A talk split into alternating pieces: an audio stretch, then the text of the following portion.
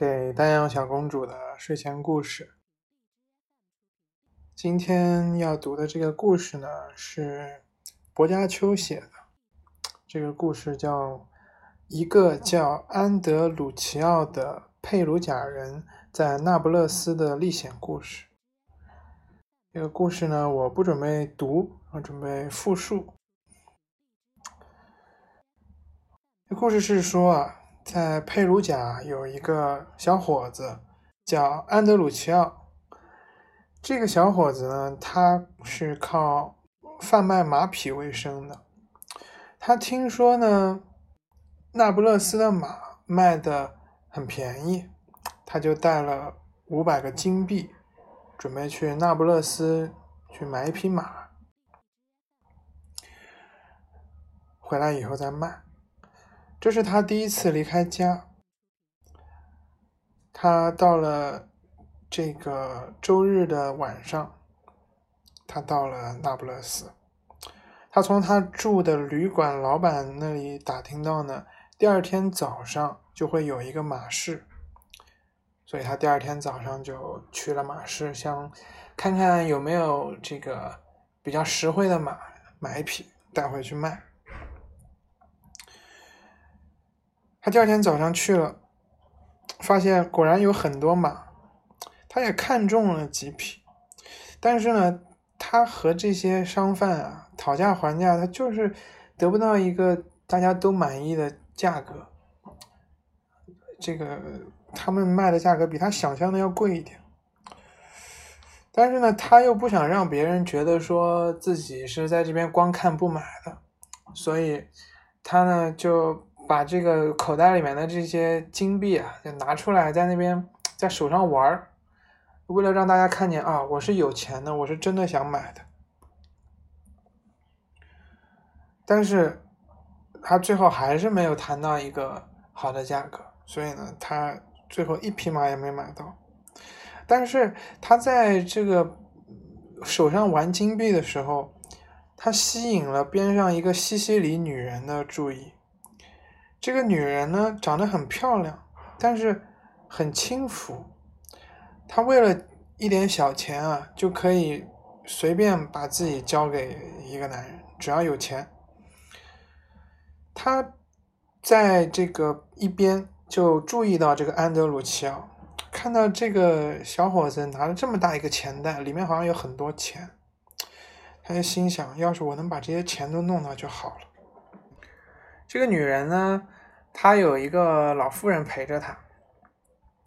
这个老妇人一看到安德鲁奇奥，她就上去拥抱他，完全没有注意到自己这个女主人已经走到一边了。原来这个老妇人呢和安德鲁奇奥老早就认识。安德鲁奇奥一看到这个老妇人，也热情的和她打了招呼。还邀请老夫人呢，有空去自己下榻的酒店去去旅馆做客。但是呢，他们各有各的事嘛。安德鲁奇奥要买马，这个老妇人要陪着这个女人，所以他们说几句话，然后就各忙各的去了。但是这个女人她在边上偷听到了老夫人和安德鲁奇奥的讲话，于是安德鲁奇奥。之后就继续逛马市，始终最后到最后也没有买到马。那女人呢，看他带了那么多钱，又看到他跟自己手下的老妇人这么熟，他就把这个老妇人找来，就问他说：“这个刚才那个小伙子，你跟他好像很熟，你好像认识，他是谁呀？他从哪里来呀？他过来干嘛呀？你们是怎么认识的呀？”能问的全都问了一遍。这个老妇人她也很这个老实，她就一个一个的全部回答，事无巨细，她知无不言，言无不尽。就她这个回答的细致啊，就好像是安德鲁乔自己在回答这个女人的问题似的。这个老妇人之所以这么了解安德鲁奇奥，是因为早年在西西里的时候呢，老妇人曾经在安德鲁奇奥的父亲手下干活，后来呢，又跟他们一起去了佩鲁贾，所以他就把这个之前在西西里，后来在佩鲁贾，以及呢安德鲁齐奥现在住在呃现在在这个这个那不勒斯住在哪里，还有他为什么来那不勒斯等等等等，全部告诉了自己的女主人。这个女主人，这个女人，她掌握了这么多信息，连安德鲁齐奥家人的这个姓名啊，然后职业啊，以前有什么故事，都知道了很多。如此一来，他就觉得我应该能把这个安德鲁齐奥骗到手。回家之后，他就给老夫人安排了很多的工作，让她忙不过来，让她没有办法出得了门。没有办法去找安德鲁乔，他很害怕这个老妇人去找安德鲁乔嘛，因为安德鲁乔邀请他过去叙旧。然后他又派了手下另一个佣人，在晚祷的时候，就晚上祷告的时候，去安德鲁乔住的旅馆去找他。这个女佣人到了安德鲁乔住的酒店旅馆。她在门口看到一个男的，她就上前去打听安德鲁乔的情况，结果好巧不巧，他找的这个人就是安德鲁乔本人。女佣就把他拉到一边，对他说：“先生，有位美丽的姑娘想见您一面，不知您何时方便？”安德鲁乔一听，他把自己看了一遍，他觉得。我确实是个美男子，有可能这个姑娘什么时候看到我，她就爱上我了，所以可可能就是来求爱的吧。他也没有太多疑心，他就说，他就跟这个女佣说，我随时都可以过去。那个姑娘在什么地方，什么时候想和我交谈都可以。这个女佣就回答说，先生。无论您何时过去，他都会在家恭候您。安德鲁齐奥一听到这句话呢，他没有和旅馆里的人打招呼，他就直接跟女佣说：“那你就带路，我现在就跟你去。”他也是这个怎么说？这个脑袋有点昏头了。这个女人家门口的这条路呢，叫魔窟街。你一看这个名字，你其实就知道这条街上的居民肯定也不是什么好东西。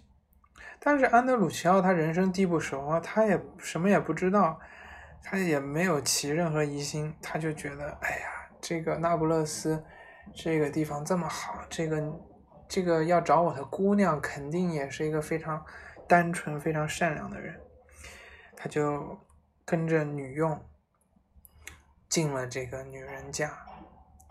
上楼的时候呢，女佣就对女主人说：“安德鲁乔来了。”安德鲁乔就也看到了这个在楼梯口等他的姑娘。这个姑娘呢，这个女人呢，正值青春，身材修长，面容姣好，穿着优雅而得体。看到安德鲁乔来了，他就下楼，一头一。一头就扑到这个安德鲁齐奥身上，他就抱住他，欲言又止，然后就开始流出眼泪来，亲吻安德鲁齐奥的额头，他就用那种哭声就在那边说：“我的安德鲁齐奥啊，你知道我有多想见到你吗？”安德鲁齐奥就是怎么说，就是一脸一脸懵逼，对吧？他就是一头雾水，他就说。哎呀，我我我也很想见到你，啊还想，难道这个姑娘爱我已经爱到这个程度了吗？才才我才来一天呢。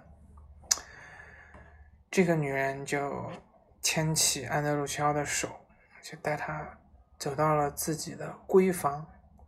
这个房间里呢，各种香料啊，闻起来特别的芬芳。她的这个床装饰华丽，然后。呃，还挂着各种华美的衣服，还有各种精致的摆设。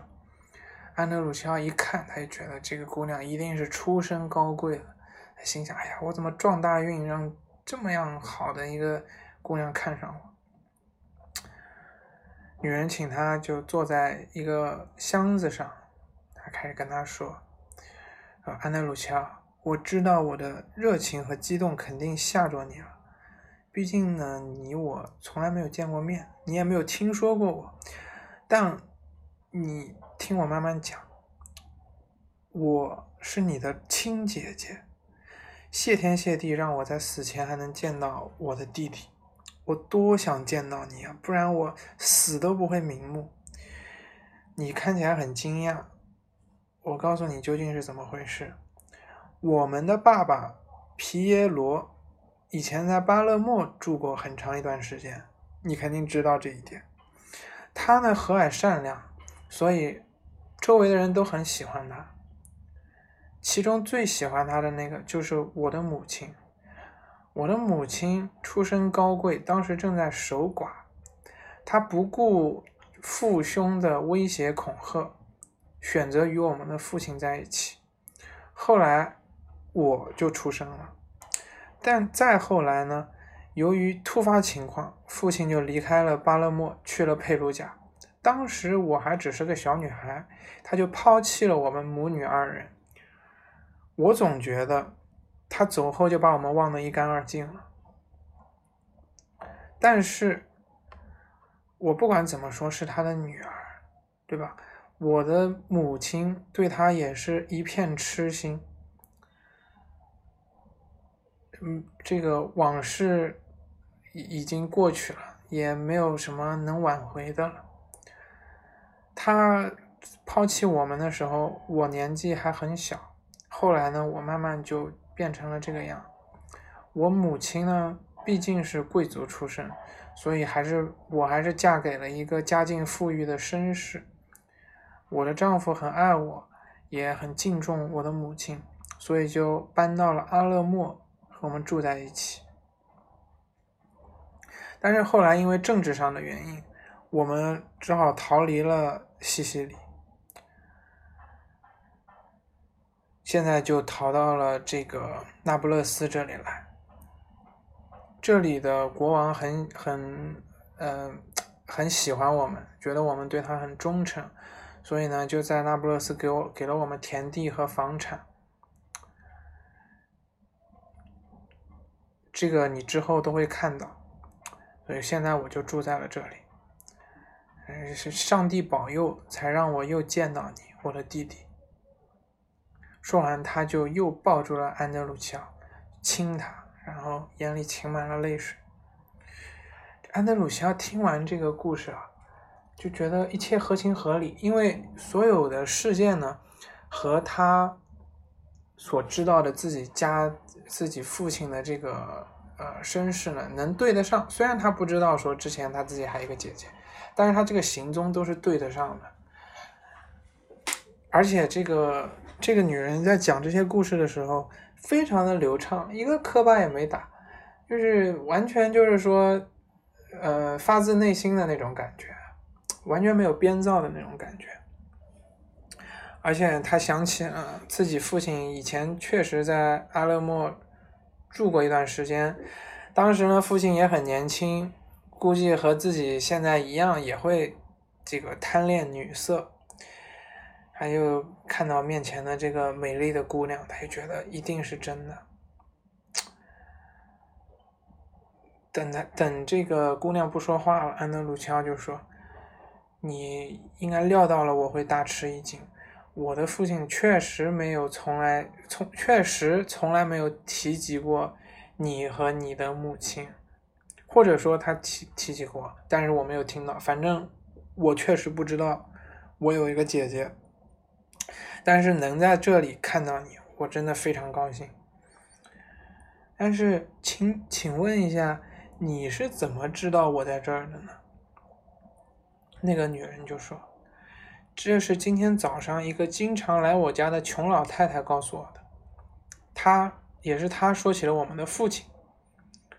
她告诉我，咱们的父亲在巴勒莫和佩鲁讲时，自己一直在他家里做事。”我听了这些，早就想去找你了，但是呢，我一个女人，已婚的女人去一个别的男人的住处，但不成体统，对吧？所以呢，我就只好派佣人把你喊过来。说完这些，这个女人又开始问安德鲁乔家里各种人的近况，而且她表现的自己和这些人很熟。在安德鲁乔还没有说他们的名字之前，他就说出了这些人的名字，所以安德鲁乔就更加相信了。就觉得这个人肯定是我姐姐，她对我们家亲戚如数家珍呢，对吧？他们就这样聊了很久。女人让佣人端来了白葡萄酒和蜜饯，请安德鲁齐奥享用。安德鲁齐奥喝了酒，看晚饭时间到了，就想要这个告辞。结果这个女人怎么也不答应，还装作生气。就跟他说：“哎呀，你原来你根本就没有把我当亲人啊！你刚刚见到了我这个你从来没有见过的姐姐，你还要回旅馆吃饭？对啊，是我我丈夫，也就是你姐姐是没有在家，不能陪你用晚餐。但是我是你姐姐，我知道怎么照顾你。”安德鲁乔听了，他也不知道怎么回答，盛情难却。哎，跟他说，哎，但是我没有，我出来的时候我没跟旅馆的人说我不回去。我要是不回去的话，他他们会等我一个晚上的。这个女人就说，哎，我派一个佣人去告诉旅馆不就行了吗？或者你要是旅馆有朋友，把他喊过来一起吃饭不就行了？安德鲁乔就说。今晚呢不想请朋友过来，但是呢他很愿意留下，于是女人就假装派佣人去了旅馆，跟他说安德鲁乔今天不回来了。他就继续和安德鲁乔聊天，聊了很久之后呢，才让佣人上晚餐。晚餐很丰盛，那女人女人也故意去拖延时间。到了夜幕降临的时候，安安安德鲁乔告辞，这女人还是不让他走。他说啊，这个那不勒斯晚上不能随便出门走，尤其你是外地人。刚刚他还说呢，刚刚让佣人回去去跟旅馆讲的时候，也跟他们讲了，今天不，今天安德鲁乔不回去睡觉了。安德鲁乔就听了，觉得有道理。这边人生地不熟的，有可能有危险，所以他就留下来，还继续跟这个他他以为的姐姐在那儿拉家常，说了很多家里面的事情。到夜深的时候呢，这个女人就让安德鲁乔到自己的卧室去睡。然后还留下了一个一个侍童去伺候他，看他需要什么。然后他带着侍女去了另一个房间，去去去去，假装是睡觉。这个时候天气很热，安德鲁乔看房间里就他一个了嘛，他就把衣服全都脱了，放在床头。又过了一会儿呢，他想上厕所，他就问侍童：“厕所在哪？”这侍童就指着一扇门说：“就进去吧，这边就是。”安德鲁乔就进了那扇门。结果他没想到进了那扇门之后，他踏到了一块架空的木板上，连人带板一起摔了下去。他虽然从很高的地方摔下去啊，但是他没有受伤，但是他他掉下去的地方非常的脏，浑身都发臭。原来呢，他掉下去的地方在一个小巷子里。这个，嗯，以前在那不勒斯这个地方呢，很多人就在对着的两个窗户之间搭上两根木棍，在木棍上再加一块木板，人呢就坐在这个木板上面上厕所。安德鲁奇奥他其实就是打开的这个所谓的门，其实是窗子。他去了之后，其实就是一个当地的这个厕所，然后他们因为没有防备，他就直接就摔下去了。他在在的这个地方，其实就相当于茅坑。安德鲁奇奥他摔得很疼，他就赶紧去喊这个侍童。其实这个侍从一听到他掉下去的声音，他就赶紧去跟自己女主人报告了。他是是女主人指使他把安德鲁乔那个误导到那个地方去的。所以安德，所以那个女人一听侍从报告，就赶紧到了安德鲁乔的房间，看他衣服在哪里。他找到衣服之后呢，就从里面翻出了他的钱。原来安德鲁西奥的不不放心把钱，不放心和自己的钱离开，从来都是随身带着。这时候这个女人就拿到了他的钱，拿到他想要的钱，他也不管安德鲁西奥了，就把这个安德鲁西奥刚才走出去的这扇门。或者是窗子，就把它关上。安德鲁乔看没有人回答，他就更大声的喊。他翻过一道墙，到了大街上。他认得刚才进来的门，就过去敲，不停的敲。他又说，他在那边哭说：“哎呀，这才一会儿，我就丢了五百个金币和一个姐姐呀。”哭了一会儿之后，他就继续敲门。邻居受不了这个噪音，就开始起身。有一有一家的女佣就像被吵醒一样，朝窗外怒吼说：“谁在下面敲门？”安德鲁乔一看，哎，这个女佣不就是刚才那个女佣吗？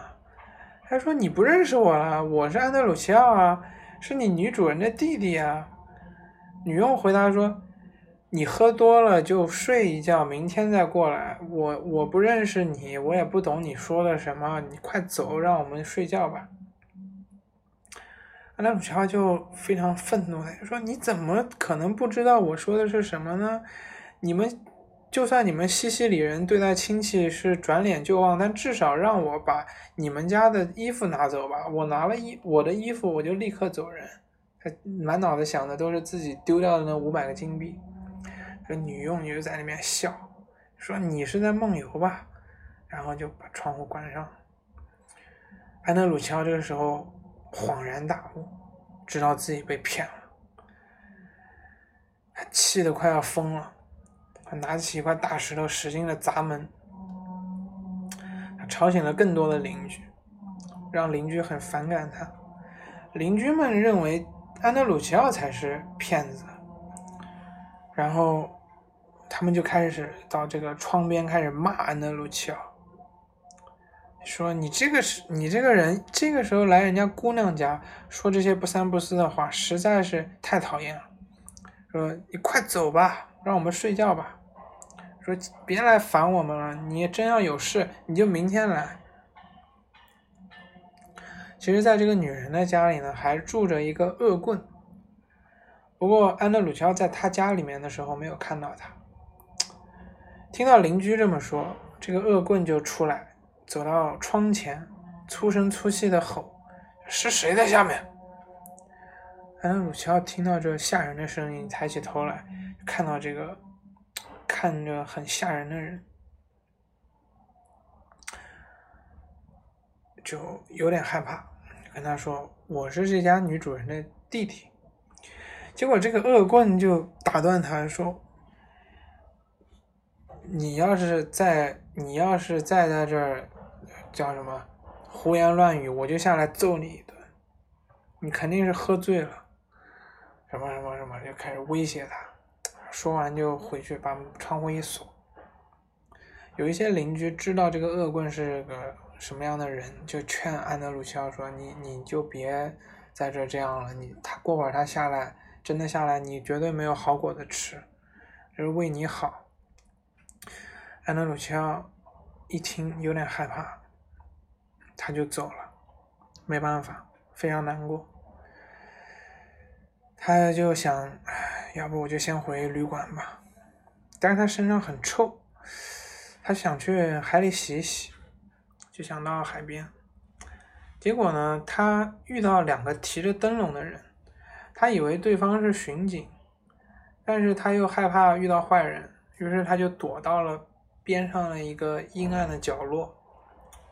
结果这个两个人他就刚好走到了这边，其中一个人就说：“怎么回事啊？我好像闻到一股臭味。”另外一个人就举起灯笼，一下就看到了安德鲁乔，他说：“啊！”他们被吓了一跳，就问：“是谁？”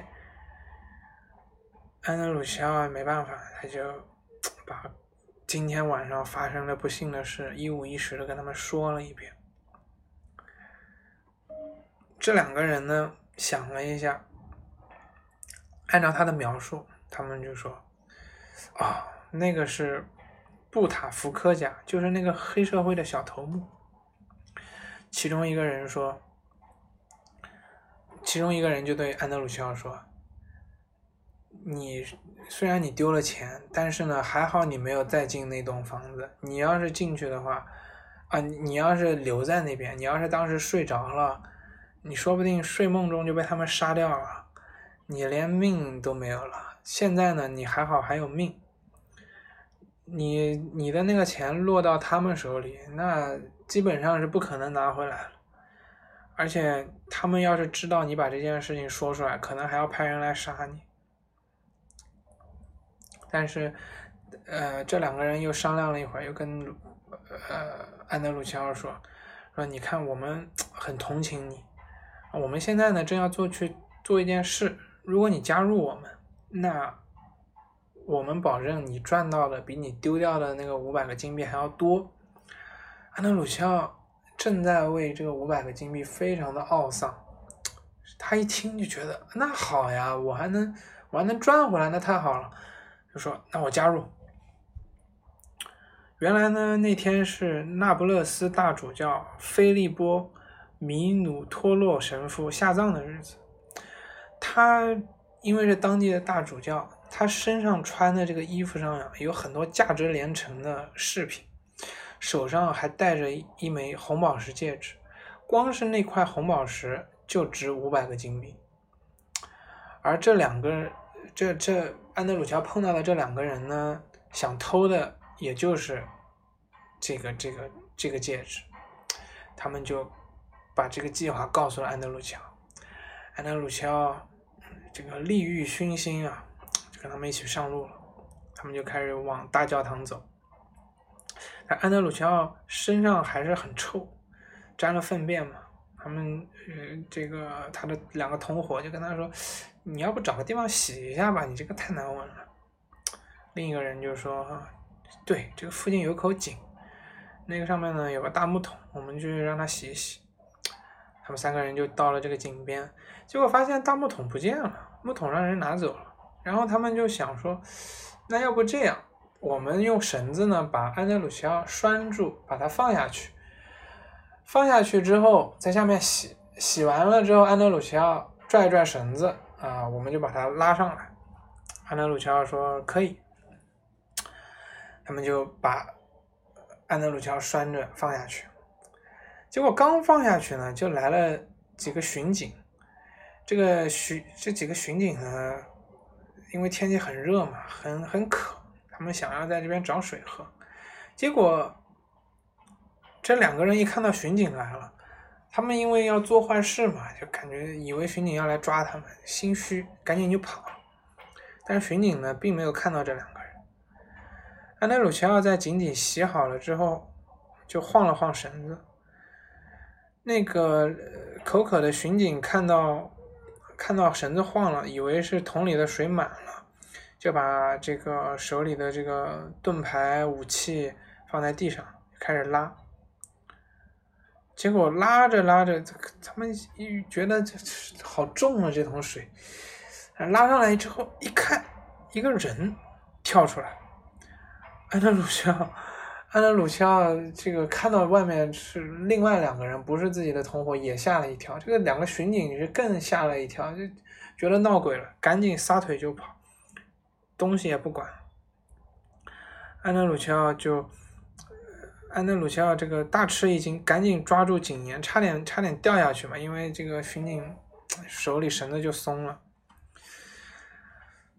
他就扒着这个井沿就爬上来，看到那刚才那两个人已经跑了，他又看到边上有这个什么盾牌啊、武器，好像是警察用的东西，他觉得很奇怪，这怎么回事？他就记得我我们刚才和我走那两个人也没带武器。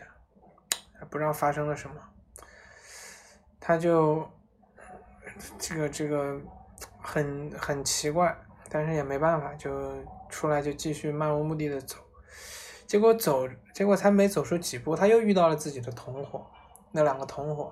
然后这两个同伙呢，想着安德鲁乔还在井下，要把他拉上来，就往往回走，想看看什么情况。安德鲁乔就把发生的事情告诉了他们，然后他们说：“哦，原来那两个警，那那是两个警察，肯定是你把你拉上来，你把他们吓走，吓你把他们吓跑了。”他们就这个笑。就是叫什么开怀大笑，觉得很搞笑，互相解互相解释一下，明白怎么回事儿。这个时候呢，已经到了半夜，他们还得去教堂偷东西啊。这时候也洗好了，就就继续往教堂走。他们很顺利的就进了教堂，找到了这个大主教的棺材。这个棺材呢很大，而且是大理石做的，就这个棺材盖就非常的重。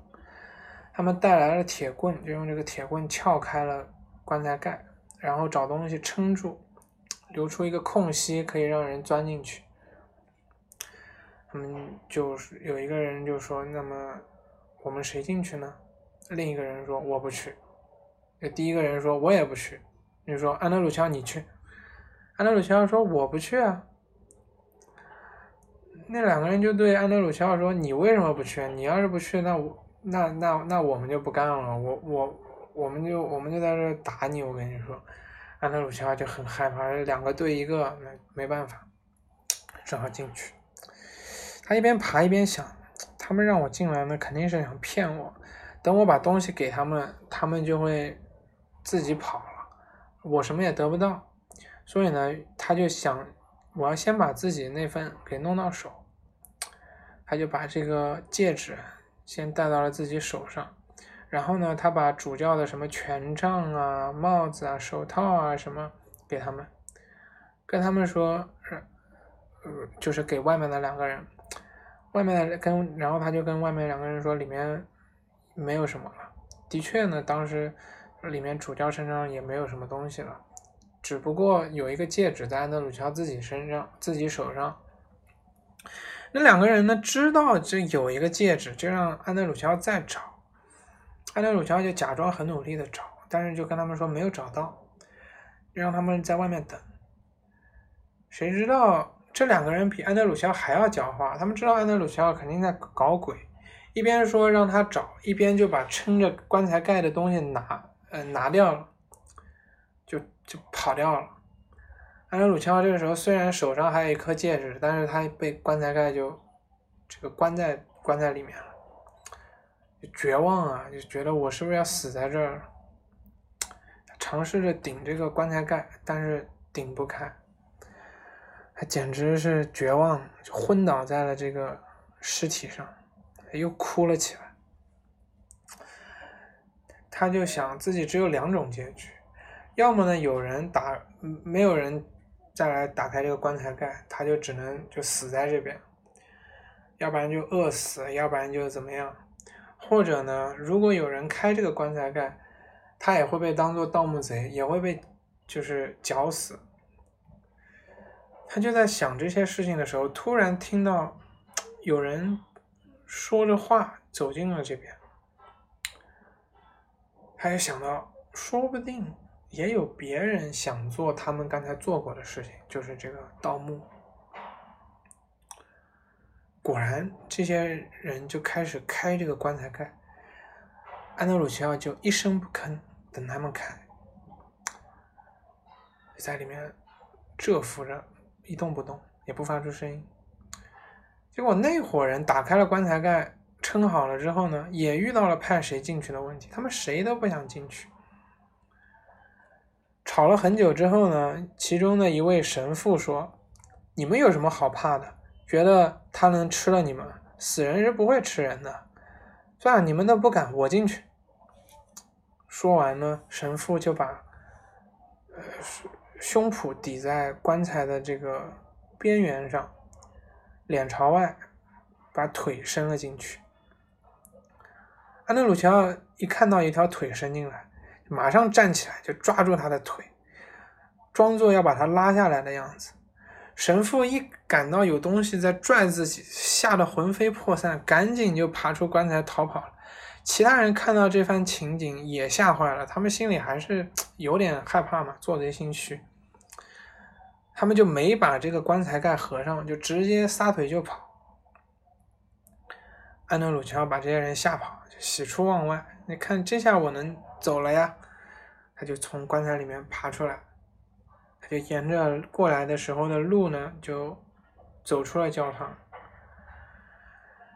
这个时候天已经快亮了，安德鲁奇奥手上还戴着那枚历经千辛万苦才拿到的戒指。他走到了海边，回到了旅馆。旅馆的店主和他的朋友们为他担心了整整一宿。